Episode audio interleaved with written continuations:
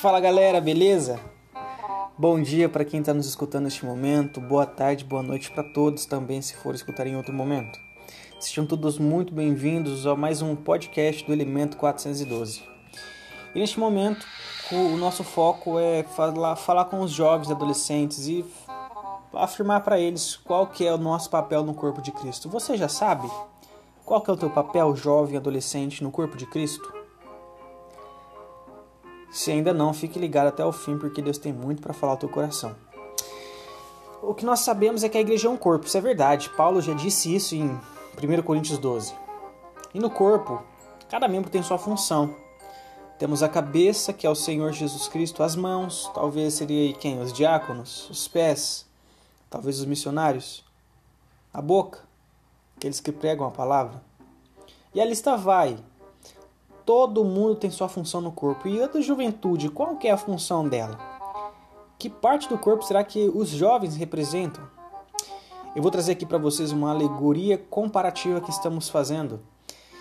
E eu tenho uma resposta, uma ideia de uma resposta. Para mim, a juventude é o nariz da igreja. Você sabe que o nariz é sempre a parte que chega primeiro. Está mais à frente do rosto, as inovações e novidades na igreja costumam chegar por meio da juventude. Foram jovens que brigaram para modernizar a liturgia da igreja e fazer a guitarra e a bateria terem lugar no culto. São jovens a maioria dos voluntários nas áreas de design e multimídia nas nossas igrejas brasileiras. O nariz da igreja é o primeiro a sentir os ventos que chegam. Mas, como é nariz, não consegue processar todas as coisas. Ele respira as novidades e põe para dentro do corpo. É preciso ter cuidado.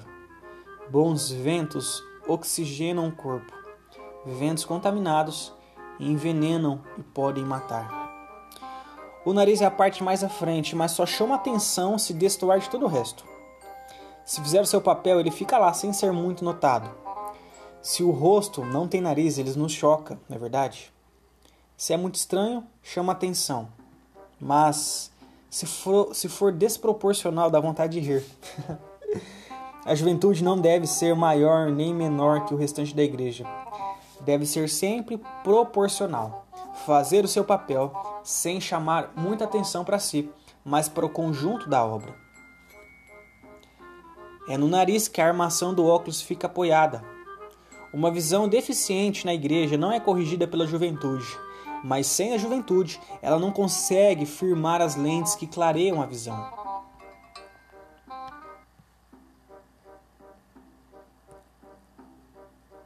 Um corpo pode ser míope.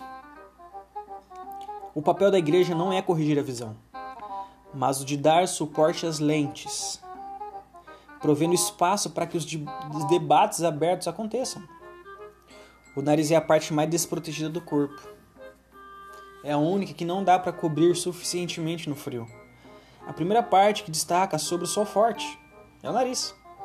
Está sempre vulnerável, numa briga é quase sempre a primeira parte a ser atingida. É também uma das mais delicadas, uma vez quebrado, a recuperação é lenta e dolorosa. Não sei se você já quebrou o nariz. Eu nunca quebrei, mas é difícil. Já vi algumas pessoas que quebraram e como é difícil a recuperação, é lenta, dolorosa. Não dá para engessar o nariz. Se mantido os, os devidos cuidados e com a devida proteção, dá para mantê-lo em segurança. Isso é verdade. O nariz precisa ser limpo constantemente, sob o risco de prejudicar o corpo todo.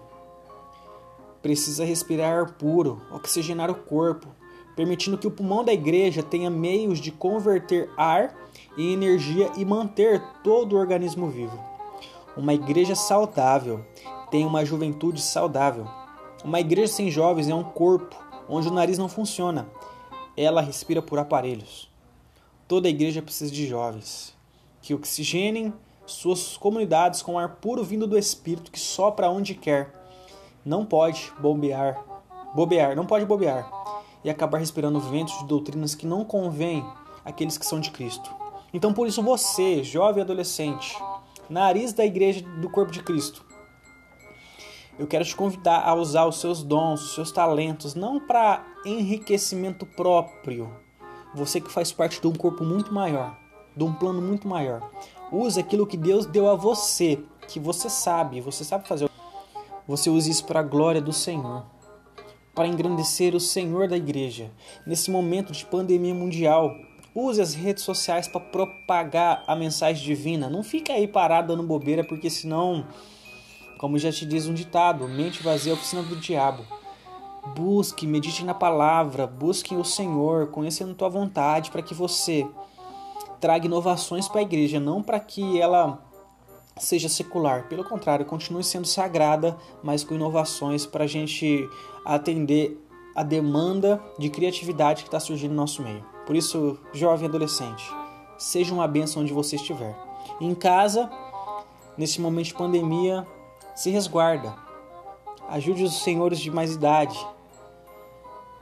E com a devida atenção, utilize os meios que você tem para propagar a palavra do Senhor seja uma bênção de você estar. Você é o nariz do corpo, você é aquele que está à frente, que pensa, que busca, que traz, não para si próprio, mas para glorificar e engrandecer o nome do Senhor Jesus Cristo. Deus te abençoe. Até a próxima.